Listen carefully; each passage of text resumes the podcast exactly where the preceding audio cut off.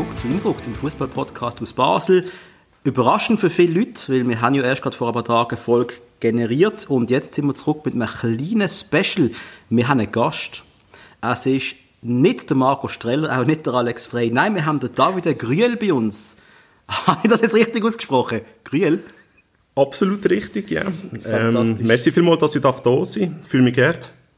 Ja, wenn wir schon so ein Studio haben, äh, was so großartig ist, dann äh, benutzen wir das auch. Und der Patrice ist natürlich auch da. Sali Patrice. Sali Hug, Sali Dave, Sali zusammen. Sali Patrice. Und natürlich werden wir lieber den Dave hier haben als der Alex, oder? Ganz ehrlich, bei gewissen Antworten, die ich von ihm gehört habe, ja, auf jeden Fall. Muss ich ehrlich sein. Es gibt eben lebendigere Sachen.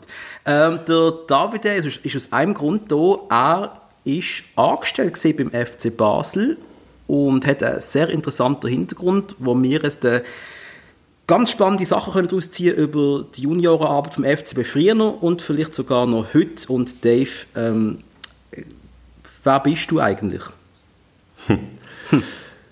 Ja, ich bin hier in der Region geboren, aufgewachsen mit dem FCB, wie viele von uns. Ähm, bei den, bei den C-Junioren habe ich angefangen Fußball spielen, das Geldkinder, über Lieschel, ähm, das ist so meine aktive Laufbahn auch schon gewesen. Und äh, habe dann ziemlich schnell äh, als Juniorentrainer angefangen, beim FC Lieschl. Bin dann von Lieschl, Sissach, wieder Lieschl, so hin und her pendelt. Und im 2002 zum FC gekommen.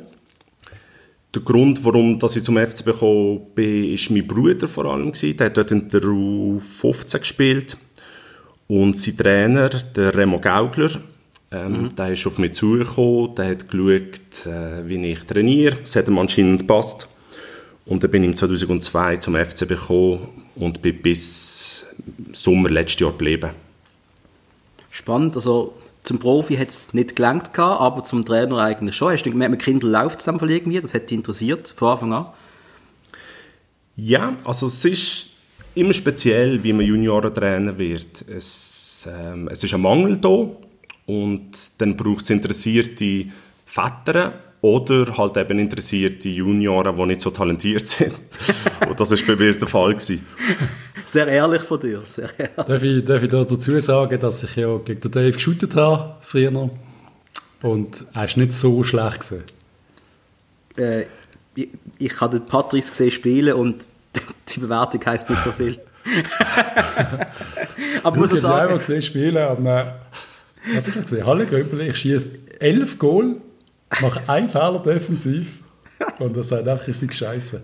Ich habe nur, der, ich habe nur den einen Fehler gesehen, du kommst rein und die verlieren gerade das Spiel und es ist eine Katastrophe.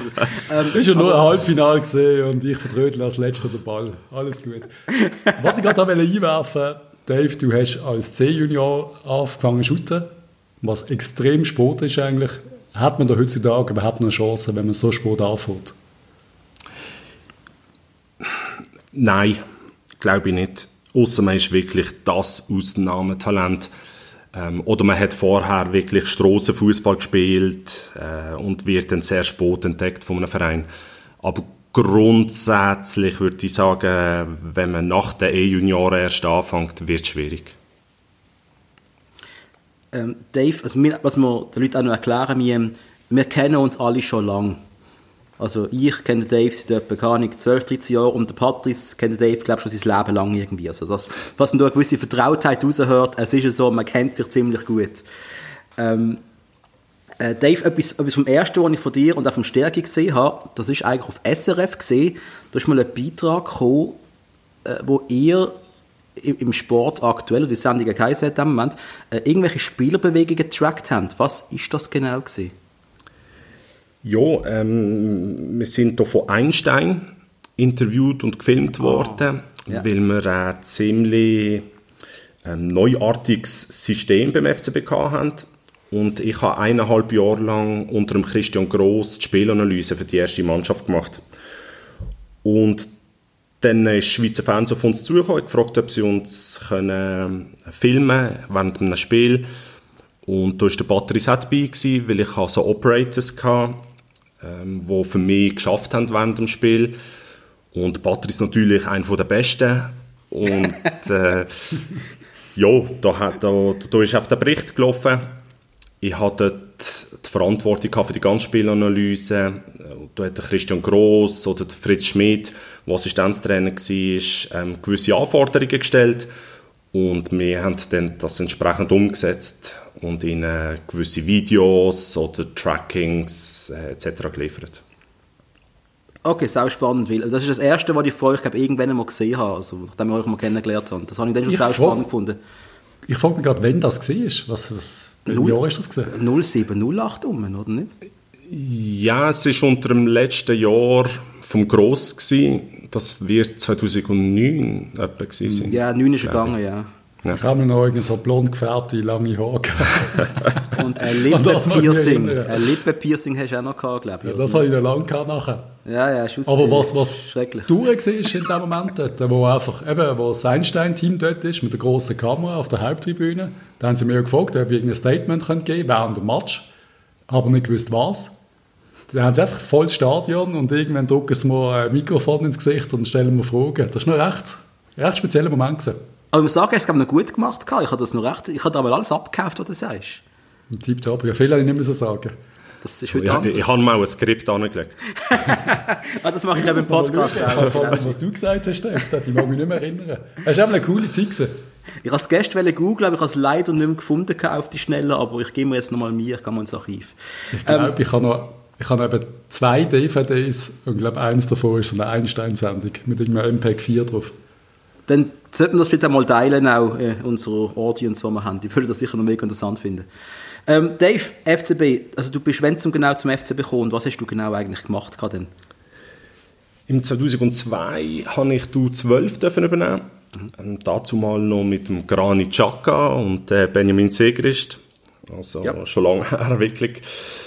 und dann äh, habe ich Junioren trainiert ähm, zum Teil als Cheftrainer, zum Teil als Assistent. Das hat sich ein bisschen abgewechselt. Und dann, wie gesagt, eineinhalb Jahre lang Spielanalyse von der ersten Mannschaft. Und wo der Christian Gross gegangen ist und der Thorsten Fink gekommen ist, haben sie wie keine Verwendung mehr gehabt für das System. Der Fink hat hier auf andere Sachen gesetzt. Und dann bin ich zurück in die Juniorenabteilung als Trainer und bin dann bis, glaube ich, im 2017 Juniorentrainer gewesen. Und anschließend bin ich nur noch Scout und habe in der Region die jungen Talente scouten. Das ist ja nicht die Hauptjob gewesen wenn ich das Nein. richtig in Erinnerung habe. Wie viel Zeit hast du da rein investieren? Weil ich habe das Gefühl, alle Leute denken, die da zuhören ah, der hat beim FCB geschafft, der hat 40 Stunden in der Woche oder 80 Stunden in der Woche nichts anderes gemacht, als ein bisschen Fußball schauen und ein bisschen trainieren. Wie, wie ist das genau gegangen? Also, du hast geschafft und wie das funktioniert? Ja, richtig. Ich habe 100% geschafft. Ähm, hier zu Basel in einer Pharmafirma. Und nebenbei ist der Aufwand für den FCB dazu mal etwa 20 Stunden pro Woche gewesen. Das heißt, du hast Trainingsvorbereitung, hast Trainings, hast Trainingsnachbereitung, hast am Wochenende Spiel, Turnier, hast Auslandturnier, hast Trainingslager. Da kommt schon einiges dazu. Und das ist nicht ganz einfach gewesen, zu vereinbaren mit dem Job, das ist klar, und auch mit Familie. Und auch mit Freunden. Und mit Freunden. Aber der Spaß an dem Hobby ist einfach so groß und die Leidenschaft ist so groß dass es einfach wert war. Und das ist für mich gerade ein interessanter Punkt. Du nennst es Hobby. Es ist von außen, wenn man es betrachtet, nicht einfach nur ein Hobby, weil du eben, wie gesagt, so viel Zeit investierst. Klar kannst du von dem nicht leben. Da musst du es vielleicht äh, als Hobby bezeichnen, aber gerade auch die Turniere, wo du ein ganzes Wochenende weg bist, die sind gefühlt extrem oft gesehen. Also du bist wirklich oft irgendwo in Europa rumgegondelt und das eine Woche lang wegsehen, mit fahren. Junioren musst du auch irgendwie betreuen. Du hast das aber sehr genossen, oder? Sehr. Ähm, es, es klingt ein bisschen klischeehaft, aber wenn ein Bub dir ein Lachen zurückgeht, motiviert ist, die Sachen, die du ihm mitgibst, auch aufnimmt, wie ein Schwamm eigentlich, das, das, das gibt es so viel zurück und das hat mir unglaublichen Spaß gemacht. Ja. Wie oft haben die Kids denn eigentlich trainiert? Ja, die Antwort ist ein bisschen zweiteilt. Mhm. Ähm, bis im letzten Sommer sind auf Stufe U11, U10 sind es dreimal in der Woche gewesen. Mittlerweile sind es sechsmal, wenn ich richtig informiert bin. Wow. Das ist doch ein rechter Aufwand, den die Kids eben betreiben, oder? Um die kleine Chance zu bekommen, Fußballprofi zu werden. Ich meine, wie viele von diesen Kindern, die du trainiert hast, haben es geschafft im Profibereich und haben sich durchgesetzt jetzt? Ja, ich habe schon ein paar Junioren gehabt, die Profi geworden sind. Man darf einfach nicht vergessen, dass die Chance sehr, sehr klein ist, wenn man alle Fußballer in der Schweiz anschaut. Mhm. Ähm, ich habe hier zum Beispiel Zahlen aus Deutschland. Wenn man die 7- bis 14-Jährigen anschaut, hat man eine Chance von rund 0,03% zum Profi werden. Wow. Ähm, anschließend von den 14- bis 17-Jährigen, weil es dann natürlich auch weniger Fußballer gibt, ist die Chance etwa 2,5% zum Profi werden. Ja, ja, ja. Und das ist natürlich schon sehr wenig, sage ich mal, wenn man auch bedenkt, dass in, in Deutschland nicht alle Plätze, die frei werden, für die eigenen Talente gebraucht können werden, sondern da kommen auch aus dem Ausland Talent. Ähm, ja, und dann wird es automatisch schwierig. Wir in der Schweiz sind in einer Ausbildungsliga. Ich sage, da, kommen, oder da hat es mehr Plätze zur Verfügung. Und da, da würde ich etwa sagen, werden 10 bis 15 Profi von etwa 15'000 Fußballern. Wow. Also, ja, wie kann man sich das vorstellen, die, die Zahlen? Schafft es einen pro Jahrgang? Ich sage etwa zwei in zwei der Regel. pro Jahrgang werden Im Schnitt, ja. Okay. Aber da reden wir einfach von Profitum.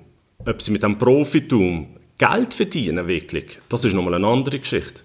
Aber wir wissen, in einer Challenge League ist der durchschnittliche Grundlohn bei 3'500 Franken. Ähm, in der Super League ist der durchschnittliche Grundlohn 15.000 Franken. Okay, ähm, Super League kann man sagen, man hat es gepackt, man verdient Geld, aber man hat dann noch lange nicht ausgesorgt. Also der Weg zum, zum ausgesorgten Fußballer ist unglaublich weit. Aber ich glaube, das kannst du auch nicht berechnen. Das kannst du auch nicht planen. Du kannst so viele Sachen noch dazu später, oder? Äh, äh, ob du ins Ausland wechseln kannst oder nicht. Also, da reden wir jetzt von einem Luca Zuffi vielleicht, der jetzt 30 ist und der immer im FCB gespielt hat, sicher nicht schlecht verdient hat, aber hat er mal den Move können machen keine Ahnung, nach England oder so, dann äh, hat jo. das Konto nochmal ein bisschen anders ausgesehen, wenn wir ehrlich Natürlich, Hugo, aber du bist jetzt schon wieder bei einem überproportional Verdienenden. Das ist schon Natürlich, der, nein, aber... Stammspieler quasi vom FCB, oder? Ja, ja, klar, aber es ist trotzdem, also bös gesagt, nur ein Spieler, also David vorhin gesagt, Super League, der nur in der Super League war, aber halt im oberen Bereich. Oder? Und dann hast du natürlich noch die, die beim FC Aarau mal gespielt haben in der Super League und jetzt in der Challenge League, zum Beispiel Oliver Jäckel zum Beispiel oder irgend so einer. Wo dann eben die 3'000, 4'000 vielleicht haben. Vielleicht ein bisschen mehr. Genau, das darf man einfach in dieser ganzen Diskussion nicht vergessen. Und was mir jetzt einfach noch Wunder nimmt, ist, man hört das, das hören auch viele Eltern und ich nehme an, jeder macht sich ein bisschen Sorgen um seine Kinder und denkt, du setzt voll auf Karte Fußball, wie man jetzt gehört, mittlerweile sechsmal Training in der Woche. Das heißt für das Kind und vor allem auch für die Eltern, dass da sehr viel Fokus, es ist schon fast mehr als ein Hobby, es nimmt das ganze Leben ein. Und jetzt willst du für dein Kind trotzdem noch nebendran irgendeine gute schulische Ausbildung, am besten natürlich noch das Gymnasium oder weiss, was auch immer. Wie schwierig ist das zu vereinbaren und wie viele Familien, Eltern sind da wirklich bereit, alles zu opfern am Schluss. Für eine eventuelle Profikarriere. Ja. Das, du, du, sprichst auch viele gute Sachen an. Ähm, als, als junger Fußballer hat es wie drei Faktoren, die reinspielen. Das eine ist der Sport. Ja, du bist talentiert, bist ein Junior, okay, ähm, kommst zum FCB, betreibst den Aufwand. Dann hast du die Schule. Du willst eine gute Ausbildung normalerweise und hast noch die Familie.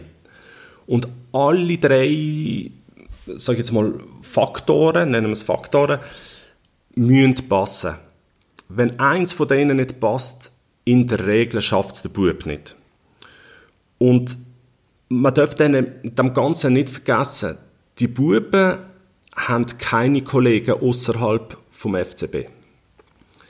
Sie opfern die ganze Freizeit, gerade später, wenn die Pubertät kommt und die Kollegen von der Schule vielleicht dann einen Ausgang gehen, äh, Freundinnen haben, ja, das Leben davon genießen, sagen wir es so, opferst du alles für den Fußball. Für das, dass du nachher bis 17, 18 dann einmal gesagt wird, hey, es längt dir nicht. Und das ist ein Problem, das, das, das weiß man.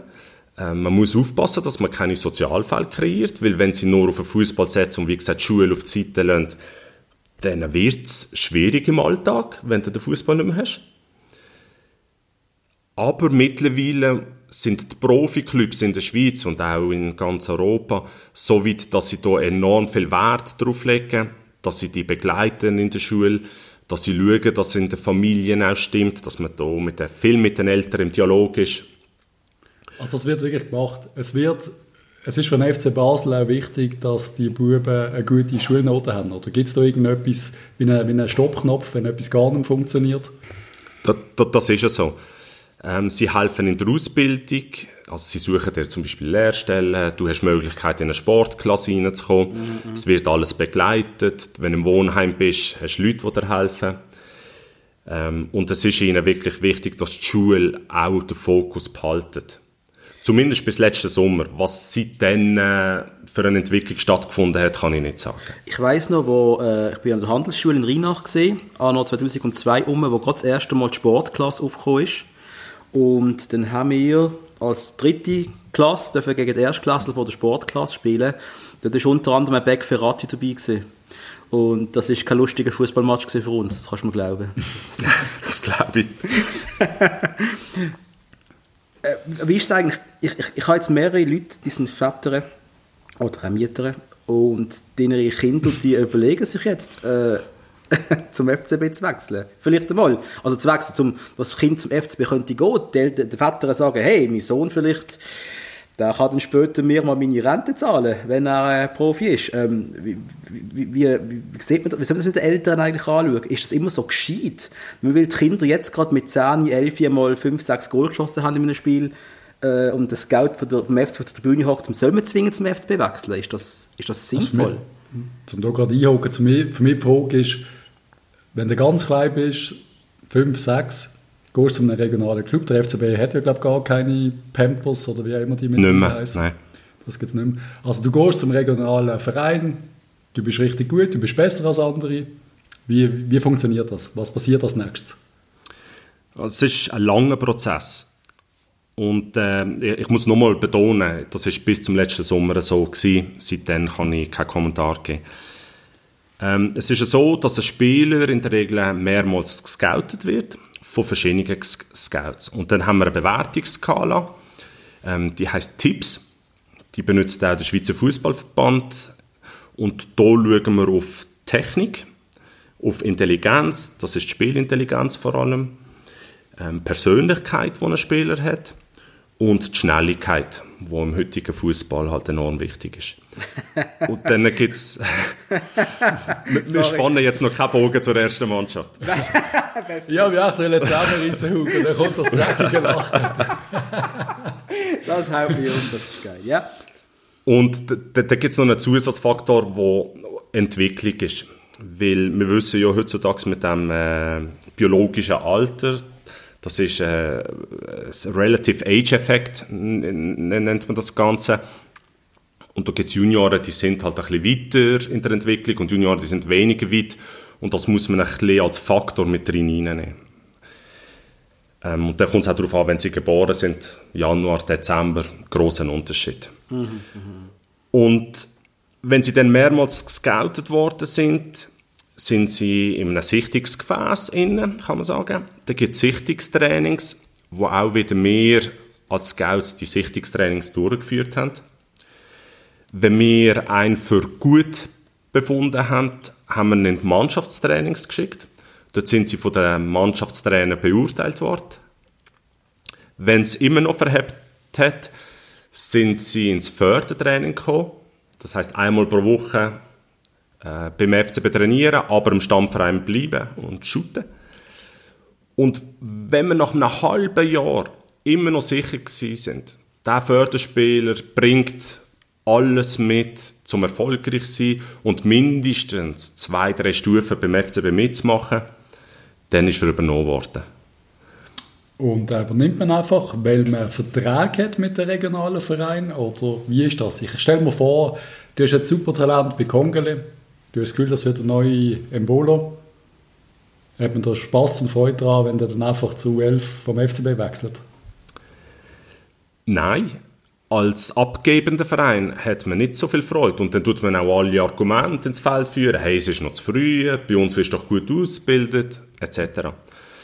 Was ich aber hier sagen kann, ist, dass die Ausbildung beim FCB und in den Partnerverein, sagen wir Kongele, OB, um so viel besser ist als in den regionalen Verein. Dort hat es so gute Trainer, aber die Infrastruktur und das, was wir können auch an Spiel bieten, an Messen im Training, gegen, du spielst gegen starke Spieler, das hast du in der regionalen Verein nicht.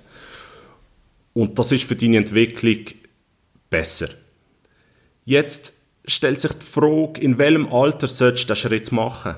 Für ein paar ist es mit den E-Junioren vielleicht noch zu früh weil sie gut ausgebildet werden und halt einen Haufen gute Spieler in deinem, in deinem Stammverein hat, dann kann es auch noch okay sein, dort zu bleiben. Aber andere, die nicht gefordert und nicht gefördert werden, die müssen einen Schritt früher machen. Definitiv. Und das ist ja, es ist ja wie klar, wenn du, ich stelle mir es einfach extrem schwierig vor. Äh, schwierig, was habe ich gesagt? Schwierig. Gar nicht Stützpunkt. Ich glaube zum Beispiel Frick ist glaube auch einer von den Stützpunktvereinen, nehmen Sie Stützpunktverein, ich weiß es gar nicht. Aber du bist jung, du, du bist ein Frick, gar nicht, dann hast vielleicht der Papi, der in Zürich schafft und jetzt bist du extrem talentiert und sollst zum FCB wechseln. Was auch für die ganze Familie extrem schwer ist, auch für den Kleinen. Aber auf der anderen Seite ist ja klar, wenn du beim FC Frick spielst und deine Gegner irgendwie Keisten, Laufenburg und Rheinfelden heißen, dann entwickelst du dich nicht weiter. Weil du schießt in jedem Match 5, 6, 7, 10 Goal. Es bringt dir nichts. Also ja. du musst zum, zum FCB und du spielst gegen andere sehr talentierte Junge. Gegen andere sehr talentierte Junge in dem Spiel, in dem Turnier, aber halt eben auch im Training. Eben. Und, und, und der FCB ist nicht nur Fußball oder nur Sport. Es ist eine Lebensschule für die Buben. Die, die, die, oft sind sie das erste Mal bei Gasteltern, übernachten ohne Mami, Papi, wenn sie bei uns sind. Sie sind im Trainingslager, im Wallis, eine Woche weg von den Eltern und das im Alter von 10, 11 Jahren. Und sie lernen Disziplin, sie, sie, sie lernen auch Time Management, ähm, Haufen Fußball mit Schule, mit Familie, wie bringe ich alles unter den Hut. Sie lernen extrem viel.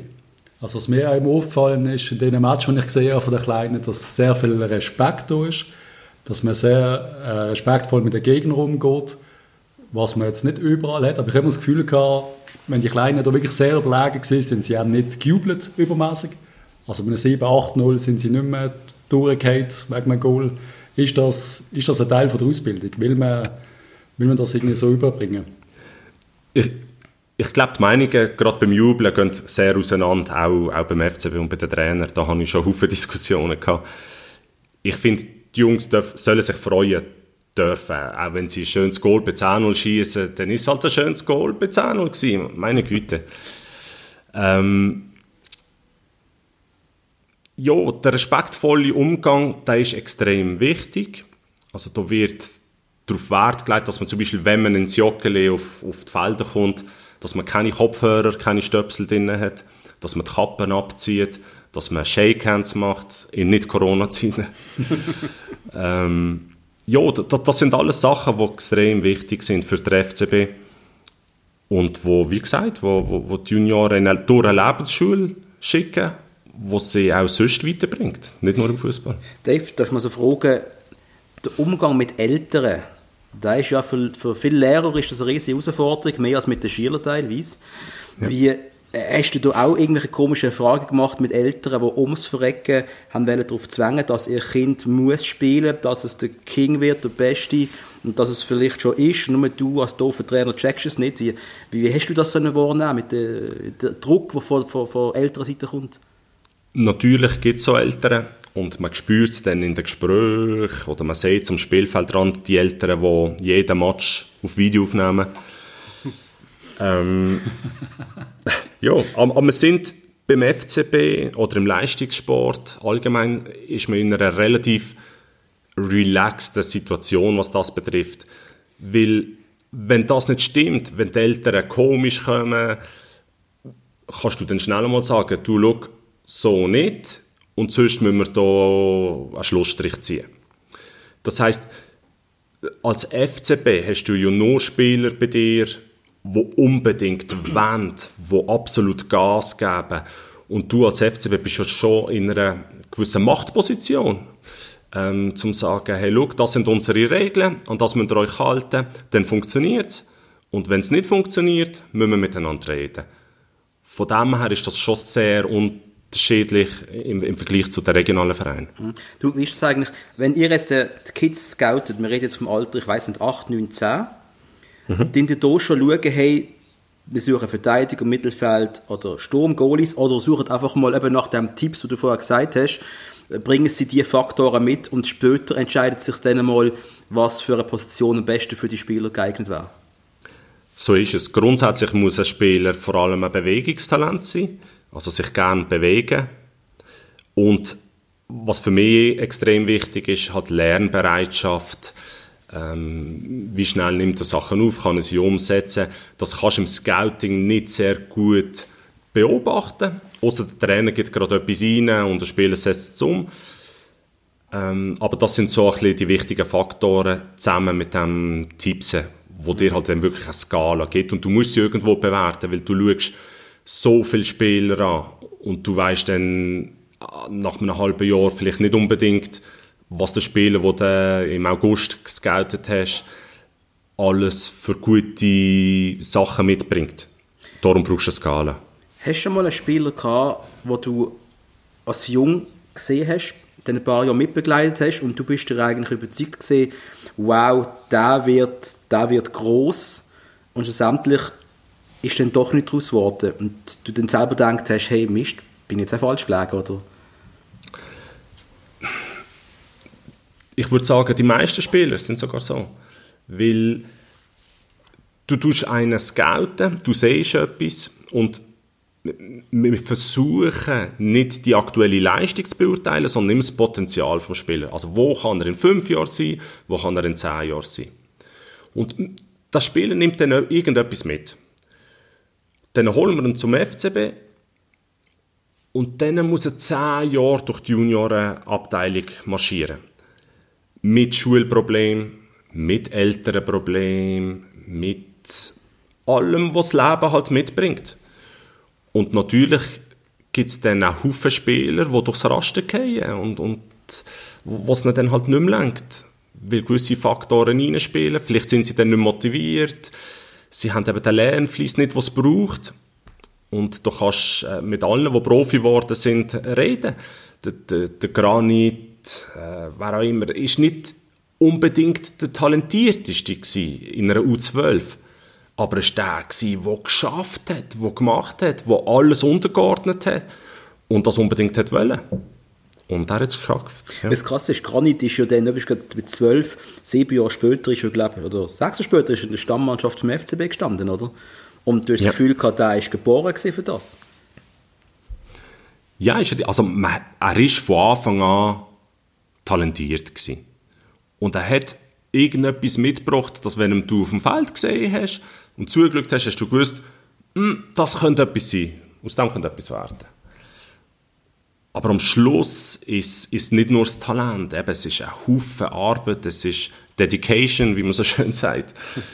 Und das braucht es, ähm, sonst schaffst du es nicht. Aber gibt es auch solche, die einfach absolut so viel besser sind? Also ich mag mich erinnern, als ich bei Kongli geshootet habe, ist äh, ein Jahr über mehr oder zwei Jahre über mehr der Hockey gesehen.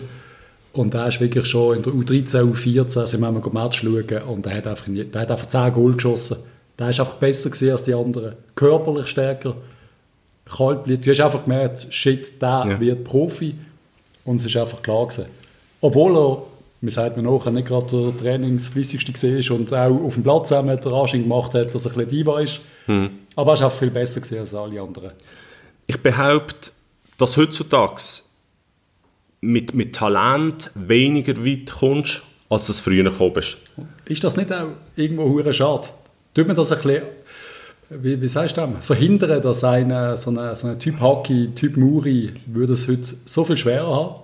Vielleicht auch, weil sie grosse Egos haben oder viel Talent oder irgendetwas nicht mitbringen. Also ich stelle mir jetzt vor, irgendein 15-Jähriger, der jetzt irgendwie äh, gerne geraucht oder so einen Scheiß, aber eigentlich viel besser ist als alle anderen.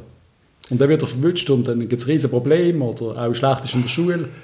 Also dass man die, die ganz speziellen Talente Hm. vielleicht verliert heutzutage oder gar nicht will. Ja, du, du sprichst da ein sehr wichtiges Thema an, wo man, wo man auch sehr kontrovers diskutieren tut. Es geht um die Strassenfußballer und ähm, wenn, wenn du ein Leben lang auf Garage shootest und um Auto musst trippeln, dann bringst du auch gewisse Sachen mit, die im Fußball wichtig sind. Und durch das, dass man sie früher zum FCB holt, ist man in der Versuchung als Trainer, sie auch irgendwo in Schubladen zu stecken und sie halt so zu formen, dass sie keine Ecken und Kanten mehr haben, rundschliffen. Und das ist eine Gefahr und das ist auch ein Problem. Und darum tut die heutige Trainingslehre geht eigentlich wieder in die Richtung, dass man ihnen mehr Zeit gibt, ja, mehr auch wieder auf der Straße kicken. Nicht auf dem perfekten Fußballplatz. Ja. Wie, Dave, äh, jetzt, jetzt machen wir fast schon ein bisschen die Brücke schon jetzt in, die- ins Gegenwart, aber der FCB hat dann mal gewechselt, die Strategie zu dem für immer Rot-Blau. Und momentan spielen, oder zumindest stehen sie in der, in der ersten Mannschaft, äh, ganz viele junge Spieler. Wir haben hier äh, Chipperfield, der bereit steht, Next Generation. Wir haben mit Pululu, Vichy, Isufi, Haidari, Bunyaku, Marchand. Ist das nicht schon ein bisschen zu früh? Dass die jetzt, ich meine, ein- als Ausbildungsliga macht es ja absolut Sinn, dass die jetzt im Idealfall würden regelmäßig spielen. Aber für einen FCB, das frage ich jetzt einfach schon mal die ein bisschen im Voraus, ist das, ist das ideal? Ist nicht viel Druck, weißt du, dass jetzt schon heisst, hey, ihr müsst in ganz, ganz große Fußstapfen treten? In meinen Augen gibt es kein zu jung oder zu alt. Und da sagt das Forza in meinen Augen etwas Richtiges. Es geht nach dem Leistungsprinzip. Wenn ein, ein Junge besser ist als ein Alter, sollte er spielen. Ich bin mir nicht ganz sicher, jetzt in der ersten Mannschaft, ob das wirklich immer der Fall ist. Ich, ich, von außen und ich sehe halt Trainings nicht, aber von außen hätte ich wohl ein, zweimal noch ein bisschen anders aufgestellt. Aber für mich ist das Leistungsprinzip entscheidend. Und wenn wir bessere Junge haben als alte, dann sollen sie spielen. Und, dann, und wenn es 10 sind, dann sind es halt 10. Und dann sollen sie aber auch die Fehler machen dürfen, sich weiterentwickeln können. Und dann geht es natürlich weiter. Ähm, ist es zu vereinbaren mit dem Ziel, das man setzt? Oder sagt man, hey, okay, lass uns einmal ein bisschen zurückbuchstabieren, dann sind wir halt einmal eine Saison siebte und dann sechste und dann fünfte. Aber in drei Jahren sind wir parat. Und dann, wenn wir mit unseren eigenen Jungen vorne angreifen, in der aktuellen Situation sehe ich die Entwicklung ein bisschen gestört. Aber um das zu sagen, es ist natürlich auch extrem schwierig, das zu umsetzen. Ich denke jetzt an einen Marshall. Er wird jeden Match spielen. Er nimmt die Entwicklung, die ich denke, dass er macht. Und er ist in zwei Jahren richtig stark. Dann ist er weg. Richtig. Und wenn du jetzt eine junge Mannschaft aufbaust, dann wird das nichts anderes heißen, als dass die Talentiertesten weggekauft werden. Ja.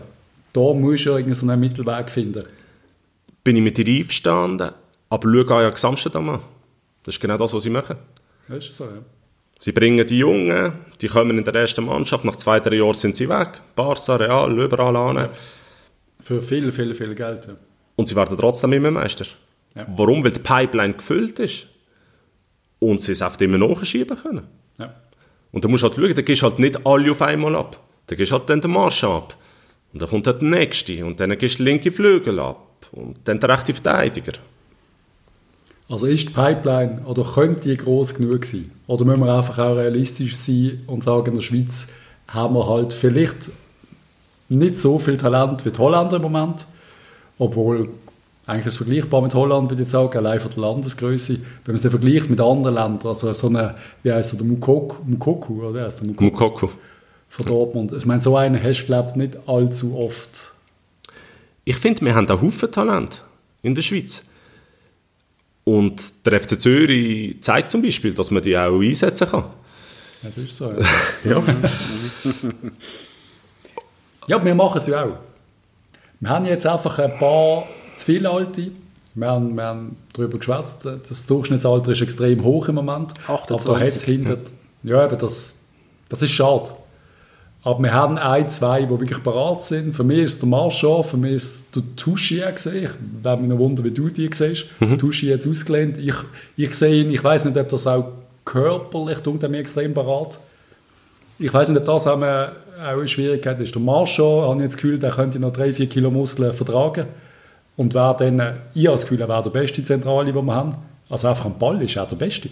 Ist so, ja. Er hat jetzt auch im letzten Match hast du der Einzige gesehen, der es geschafft hat, den Ball schnell weiterzuleiten. Ja. Und das ist dann für mich auch ein Qualitätsmerkmal. Und wenn das gewisse Spieler, die vielleicht in anderen Sachen besser oder weiter sind, nicht können, gehen einfach rein. Ich bin jetzt gespannt, ob das Forza am nächsten Match mit Marshall startet. Ich könnte mir das vorstellen.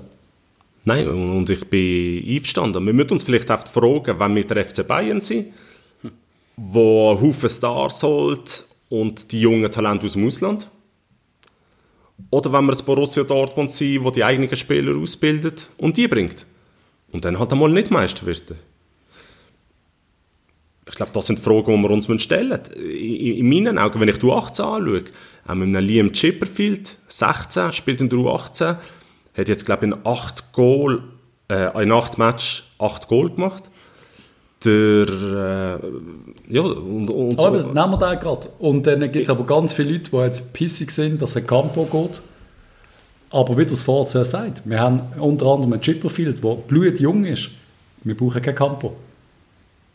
Das ist quasi ein bisschen seine Aussage. Klar, ja. sind jetzt noch andere Vordersungen, äh, Zuffi, Frei und Konsorten. Aber wir brauchen keine so halb routinierten Bankspieler, sag ich mal. Wir brauchen keine 25-Jährigen, der von der Bank kommt. Selbst mit dem fußballischen Talent von einem Campo. Ja, bin ich grundsätzlich einverstanden. Da musst du aber ein bisschen Spielertypen anschauen. In meinen Augen haben wir mit dem Campo einen abgegeben, der etwas hat, was die anderen nicht haben. Und jetzt haben wir den Liam Chipperfield, okay, U18, macht es super, aber der wird ja auch nicht eingesetzt. Das heißt, der Spielertyp, der die Kreativität mitbringt für die erste Mannschaft, fehlt ja. Hättest du jetzt nicht ein Campo vielleicht ein bisschen mehr können bringen trotzdem behalten, die Liam in seinem Schatten aufbauen und dann bringen. Ja. Wir haben früher noch die Situation gehabt, dass wir noch so da wie den Callas hatten, tolle Spieler, die in einem Alter waren, du hast gewusst, hey, die sind jetzt am Fade-out von ihrer Karriere, oder? Da, da, kommt nicht mehr so viel, das wissen wir irgendwann, 33 Jahre alt irgendwann. Er kommt dann aber in der 77. rein, wenn du 2-0 Und da hatte ich, ich hatte mir das immer so vorgestellt, mit dem Forever Rot-Blau Projektor, dass dann eigentlich statt dem McCullough dann ein 80-jähriger Chipperfield wird kommen der dann die Chance bekommt, die 13 Minuten und dann nochmal 20 Minuten, bis du ihn mehr und mehr an die, äh, zu dieser Nummer 1 Position angeführt hast, oder? Wo er, wo er ins Stammelf quasi, oder? Das würde ja passieren, das würde Aber ganz sicher passieren unter dem Forza. Nur vieren wir nie 2-0. Das ist das Problem. das ist, das, ist das Problem. Es ist jeder Match so eng. Aber und dann bringst du natürlich in der Tendenz schon eher der Routinierte ein. Aber, mal, ja, aber das sage ich, aber sage ich, warum? Ja. Ich meine, der Match ist eng. Was willst du nicht verlieren oder willst du gewinnen? Aber, sorry, Dave. Und in meinen Augen zum Gewinnen musst die junge, talentierte, wilde, die mal etwas macht, was die anderen nicht erwarten. Aber du hast in der Situation, das Vorzeit der Haidari gebracht am Anfang gerade. Hat nicht so schlecht gespielt, hat einen unglücklichen Hans gemacht. Dann ja. der, wie heißt der andere? Haben wir Pinocchio müssen Bunyaku, Bunyaku. Nein, nicht der Bunyaku. Isufi. Der, der Blonde, ganz junge. Wischi. Ich kann die Namen ja, Giubetto oder so etwas. Giubetto, Pipetto. Ah, äh, Ciabatta. Ciabatta. Glaube ich. So, heißt Ciabatta. Irgend so etwas. Der hat einfach, ich habe noch nie von diesem Typ gehört, ja. er hat gespielt, er hat es okay gemacht. Also du kannst schon mal einen reinwerfen, das ist, das ist ja gar kein Problem. Aber ich glaube auch, wenn der Druck so groß ist, wie er bei uns ist, und in Basel ist er einfach groß, dann kannst du noch lange sagen als Burgener, wir werden Meister, wir, werden, wir müssen aber nicht Meister werden. aber der gemeine Pöbel, also wir, haben höchste Ansprüche und wir werden jeden Match gewinnen. Aber, Aber da musst du halt die Jungen auslehnen. Schon nicht vergessen, Was- weißt, was dass sie der- auch machen. Der Trainer, also jetzt Marcel Koller, der Ex-Trainer, der hat ja auch den grusigen Druck gehabt, die Vertrag wird nur verlängert, wenn du Meister wirst. Was machst du jetzt? Wenn du, du bist, also du willst ja auch noch einen Job haben später und du willst auch den sportlichen Erfolg haben. Du bist, ja- du bist ein Meistertrainer, du hast schon mehrere Titel geholt. Was machst du? Und wenn dein Zielvorgabe vom Verein ist, wir wollen um die Meisterschaft spielen, egal ob jetzt der Patrice Ebden gewünscht oder Zweiter wirst, das ist nicht das Gleiche wie wir wären wir ein wirkliches Jugend, Jugendförderkonzept und gerne uns mal bereit, äh, Fünfte zu ziehen. Also, das ist nicht das Gleiche. Es ist so. Ich, ich traue einfach im Sforza, um bei diesem Thema zu sein, durchaus zu, dass er den Jungen richtig fördert, dass er das Gespür hat, ob einer bereit ist, ob einer auch bereit ist, mehrere Matches zu machen, ob du die, die Spieler langsam willst einführen dass du sagst, in der ersten Saison machst du mal 15 Matches oder so etwas, bist mal Einwechselspieler.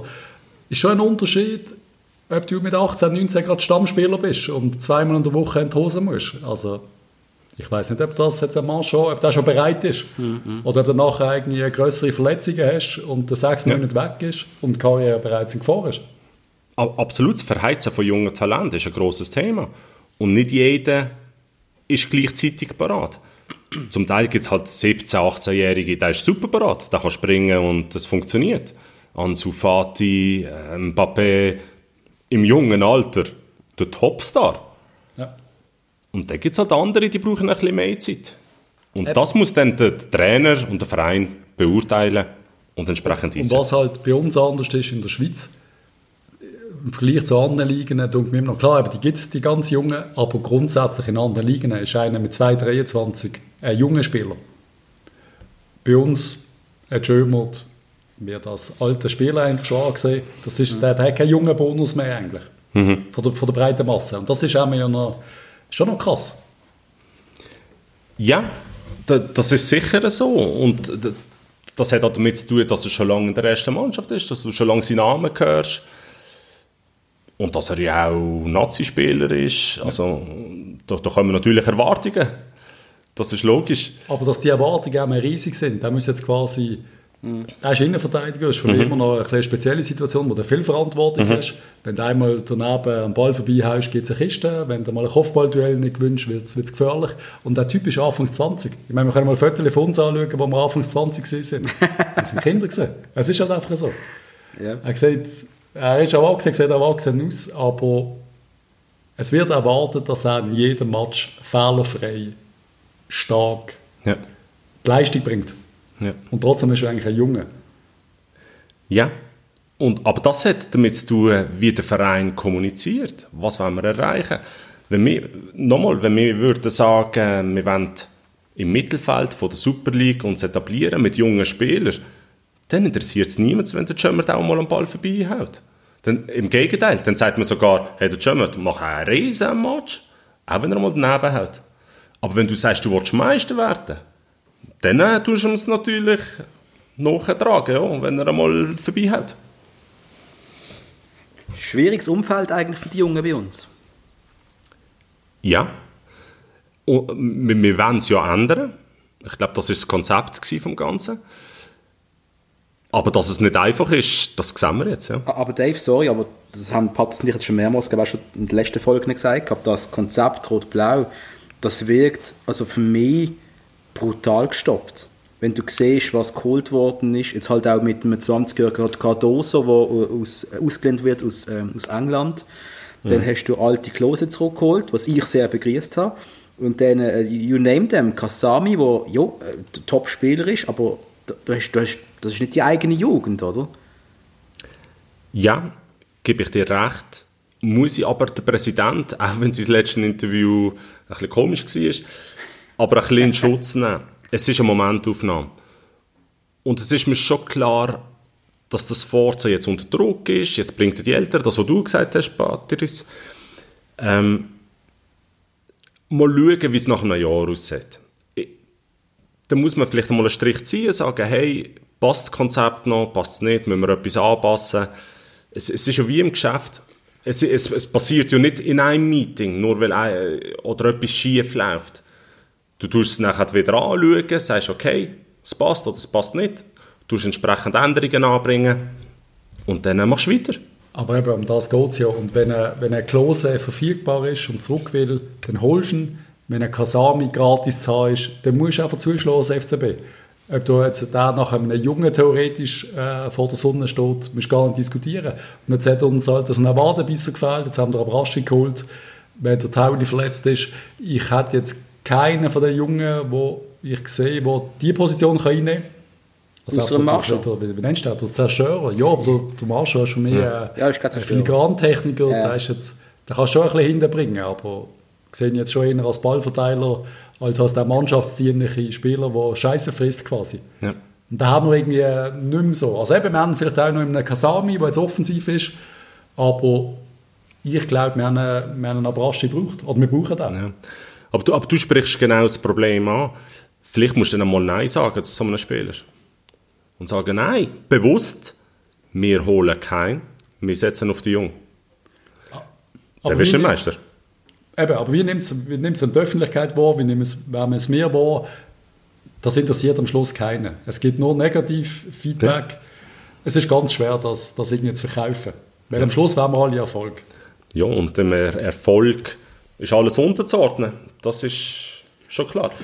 Es ist einfach die Definition vom Erfolg was ausmacht. Und wenn Erfolg für dich ist, dass du jedes Jahr ein bis zwei Junge ins Ausland kannst verkaufen für 10 Millionen oder 15 Millionen, dann bist du erfolgreich, auch wenn du nicht Meister wirst. Ja. Und auf das, also abgesehen vom finanziellen Aspekt, aber auf der nächsten Chaka, Shakiri, Breel, da warten wir ja eigentlich sehnsüchtig in Basel, oder? Und ist das einfach so eine Glücksphase gewesen, dass wir die drei, ich meine, sorry, also ich weiß nicht, äh, Dave, aber die drei Spiele, die ich genannt habe, das sind schon ganz spezielle Perlen gesehen, oder?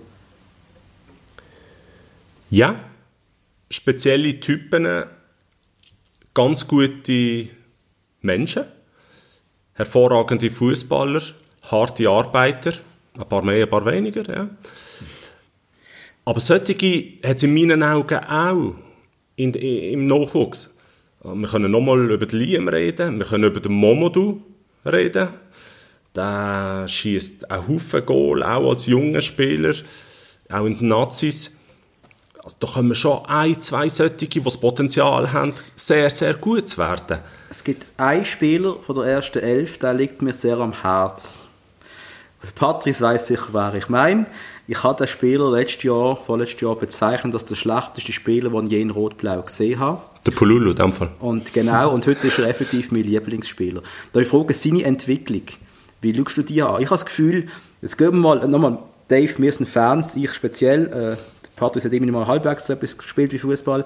Äh, ich sehe, der Pululu hat sich in FIFA-Zahlen von so einem 65er auf so einen 74er verbessert. Was passiert mit dem noch? Ich habe das Gefühl, da ist so viel Potenzial bei dem jetzt um. Wenn er reinkommt, er ist das ganze Spiel an sich, er hat Geschwindigkeit, er holt Standards raus ohne Ende was, was passiert mit dem noch? Oder ist es einfach meine, meine rosa-rote FCB-Brille, die ich habe? Nein, ich glaube, der Raffi war schon immer gut gewesen. Auch bei den Junioren hat er ein hervorragendes Spiel gemacht, eine sehr gute Entwicklung.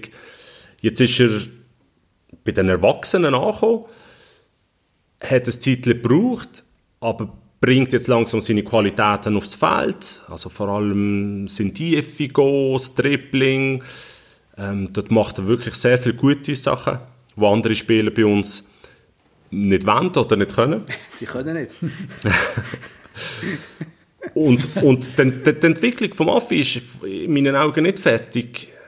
Er, er, er wird sich noch mehr an die Erwachsenen, an das Profitum können, können annähern Und ich glaube, das ist schon auch einer, den wir einmal ins Ausland verkaufen können für gutes Geld und wo uns aktuell in, der, in dieser Situation sicher auch helfen kann.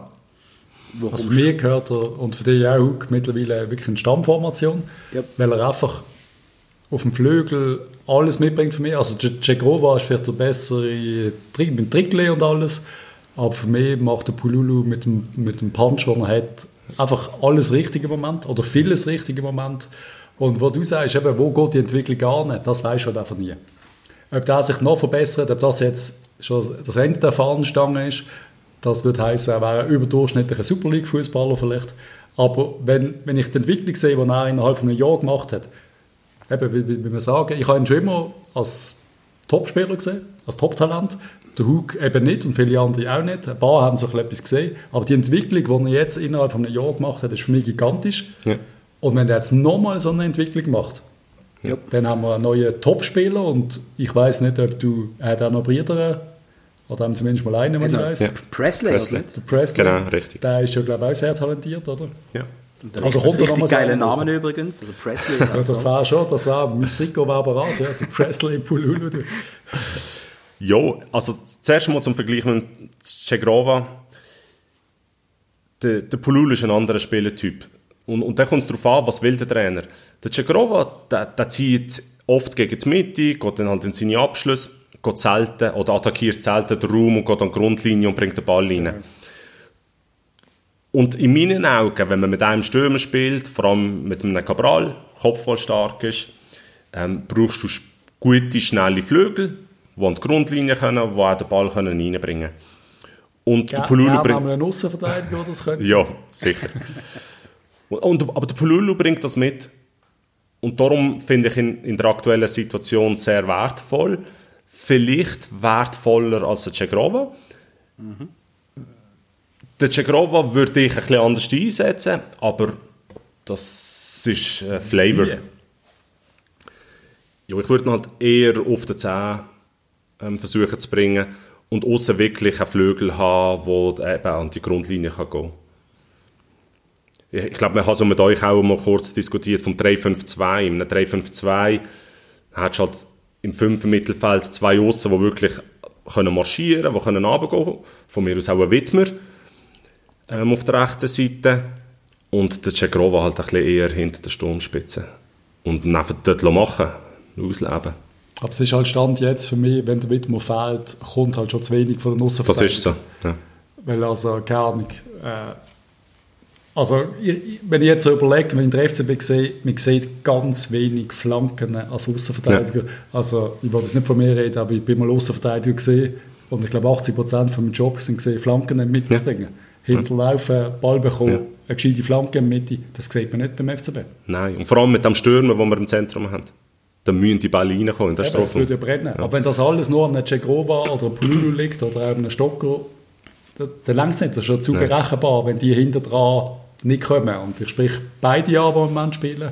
Also Padula ist da leicht überfordert. Habe ich das Gefühl. Ja. Einfach vielleicht nicht, nicht gut genug für das Niveau. Aber eben, ich mache keinen Vorwurf an ihn. Äh, er er versucht es einmal. Und für mich ist einfach der Pedretta es ist, ich weiß es auch nicht. Es sollte einfach ein bisschen mehr kommen. Er müsste den nächsten Step machen. Er ist 23. Da ist nicht viel passiert in den letzten zwei, drei Jahren. Habe ich das Gefühl. Ja, gibt dir recht. Unsere Außenverteidiger sind für die aktuelle oder für das aktuelle Spielsystem nicht die richtigen.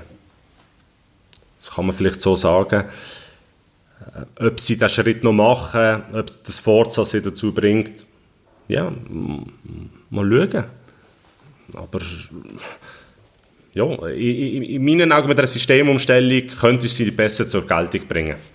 Und eben der andere, was hat halt können, der hat sich das Gültband gerissen. Das Ist ist, so, ja. einfach scheiße. Aber für mich ist wirklich, wenn ich das überlege, also selbst früher hat es Ceccaroni doch mehr geschafft, in eine Flankenposition zu kommen.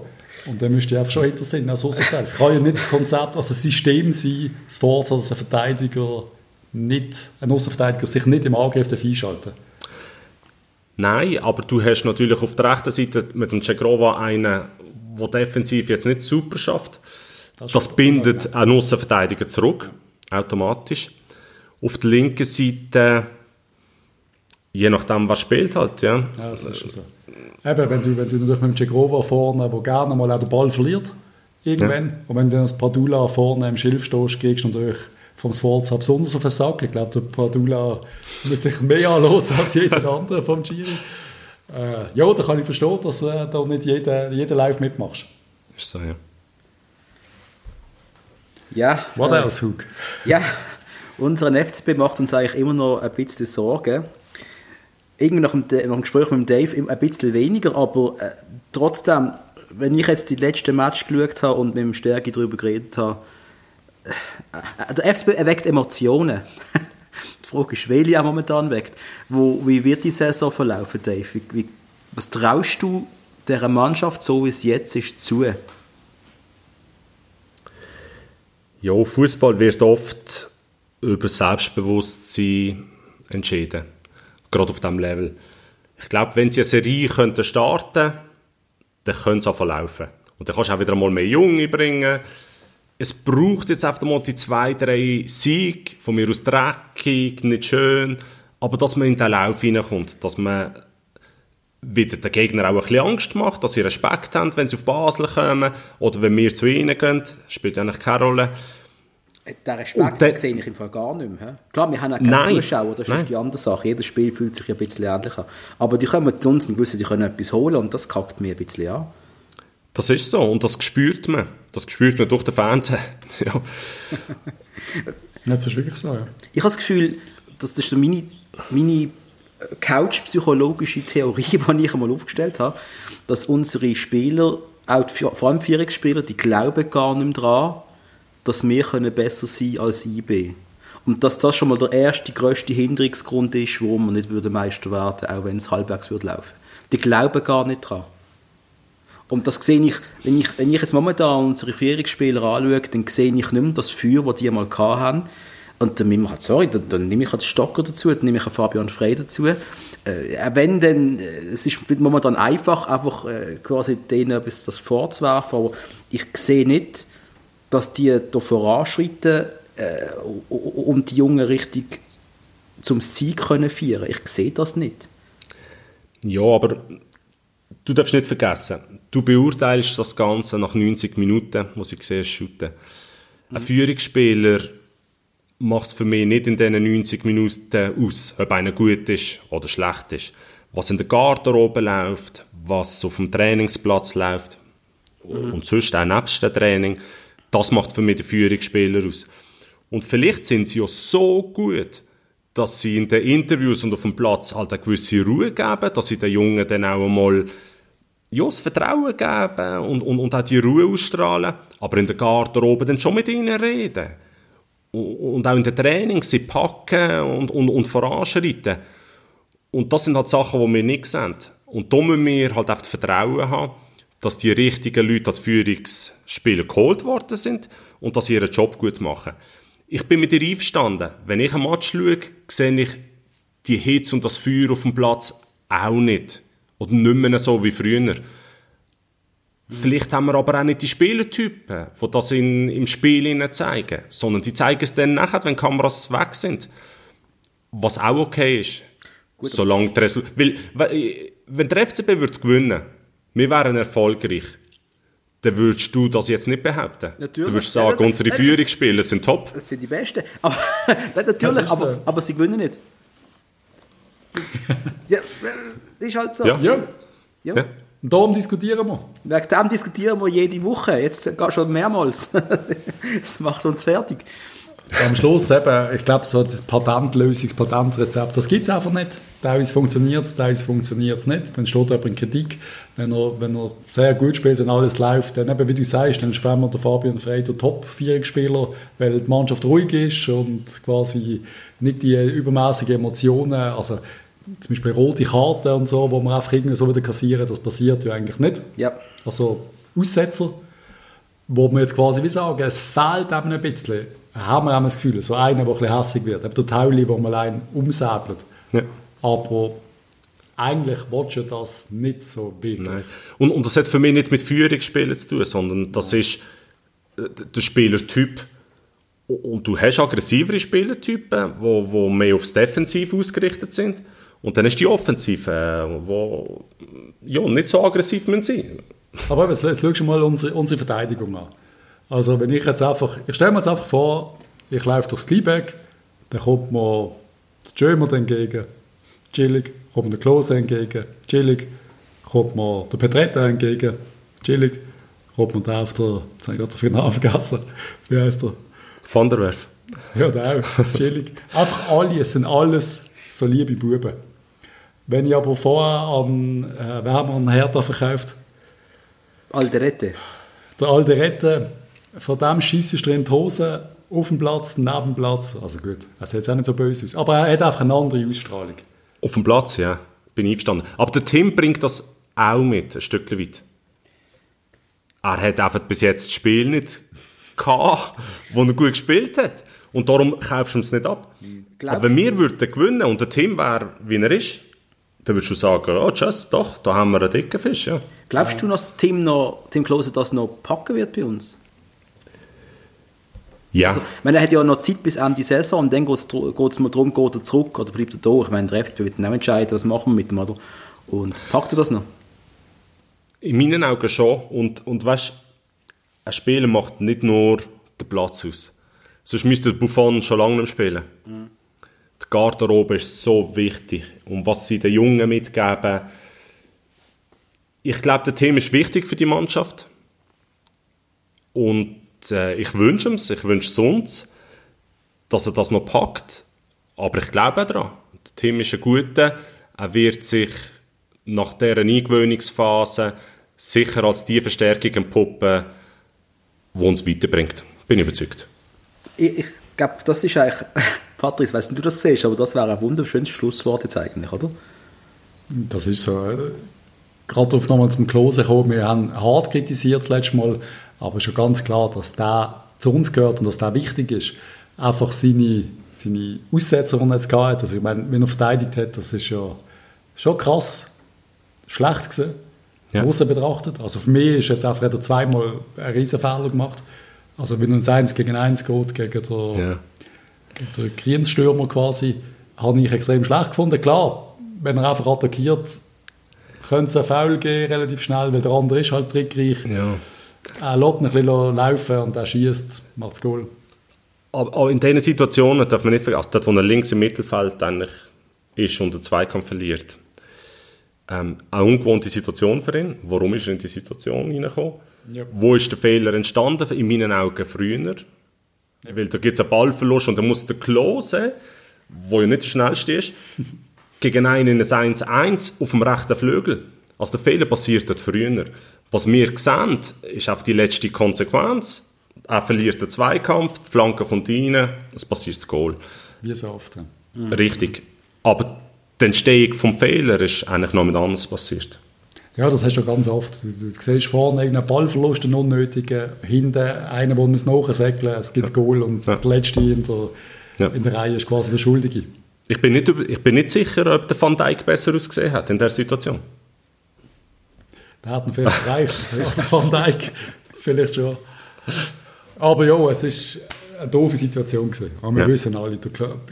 Ja, aber eben, es ist für mich das, was immer wieder kommt. Jetzt habe ich wieder das Gefühl, gegen Lausanne sehen wir jetzt einen guten Match.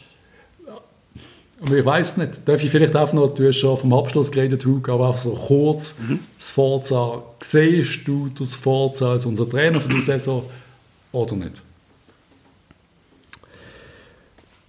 Ich finde, man muss ihm Zeit geben und man sollte wie wissen, was der Verein ihm als Zielsetzung mitgibt, wirklich. Grundsätzlich ist er ein, der auf die Jungen setzt, was ich begrüße. Und ich glaube, er kann das auch umsetzen. Solange er nicht Druck verspürt vom Verein, dass sie sagen, hey, jetzt musst, jetzt müssen wir wieder gewinnen, wir müssen Meister werden. Wenn das kommt, dann kann er das Ganze nicht umsetzen und dann ist er vielleicht der Falsche. Aber eben, das ist ja genau der Punkt, wo wir jetzt alle das Gefühl haben, dass die Vierungsriege vom FCB das eigentlich will. Die werden mit dem Sforza arbeiten, die werden Zeit lassen. Die sehen auch, dass eine Entwicklung vom Jungen nicht in zwei Monaten passiert, sondern vielleicht in zwei Jahren. Ja. Dass das Sforza ein Zwei-Jahres-Konzept ist oder ein Drei-Jahres-Konzept. Aber wir von aussen machen Druck ohne Ende. Ja. Alle Medien, Ja. eben Batz und Co., wo, wo ich unnötigerweise, also ich habe die Reaktion vom Vorstand ein bisschen übertrieben gefunden, sehr übertrieben, aber der Druck ist halt schon immens da. Und wir tun jedes Wort im Maul umdrehen. Aber warum? Die Frage ist immer, warum? Und in meinen Augen tun sie nicht richtig kommunizieren. Wenn sie transparent würden kommunizieren, sagen, wir holen das Forza, es ist für uns ein zwei, drei Jahres Konzept, wo wir mit ihm fahren wollen. Dort wollen wir an, nach zwei, drei Jahren. Ganz transparent. Da würde doch niemand mehr etwas sagen. Ja. Also, Aber das machen sie nicht. Kommunikation. Ja. Ja. Wie so oft. Wie so oft. Wie so oft. Ach, ja, du hey. ein, ein Dream von einem, von einem Podcast gesehen, würde ich sagen. Ich Ja. glaube, wir haben das Grosse und Ganze ein bisschen abgewickelt. Sehr spannende Insights von der Juniorentwicklung, von den Junioren. Ich glaube, da hätten wir noch viel mehr können machen Aber ich glaube, wir sind auch offen für mal einen zweiten Teil, wo wir noch andere Sachen können eingehen können. Ich habe noch ein paar, paar Sachen im Kopf, die ich dich noch gerne gefragt habe. Aber, ja, Huck, was meinst du? Ich würde ich würd sogar sagen, falls ihr, die zuhört, die Folge ziemlich stark gefunden habt und auch das Gefühl habt, der Dave weiss mehr über Fußball als der Patrice und ich zusammen, dann, dann schickt uns doch, falls ihr weitere Fragen noch habt, einmal ein paar zu per Instagram oder auch per E-Mail. Es hat uns noch nie über E-Mail geschrieben, glaube ich. Das ist sehr selten. Reingedruckt Das at gmail.com. Äh, dann gibt es vielleicht ja mal ein Follow-up mit dem Dave, falls er noch mal Bock hat, in unser Studio zu kommen. Natürlich. Also vielen Dank, dass ihr da sein. Hat wahnsinnig Spass gemacht. Und äh, jederzeit gern wieder. Wunderbar. Ja, bestärkt, dann verbleiben wir wie immer, oder? Yep, wir freuen uns auf Lausanne auswärts. Mal schauen, ob sie die Rasenheizung dürfen anwerfen Stimmt. Es ist zwar warm genug. Und dann reden wir wohl nächste, nächste Woche wieder weiter über die Geschehnisse rund um Rot und Blau. Yes. Also, alle zusammen eine schöne Woche. Tschüss zusammen. Bye bye. Tschüss zusammen.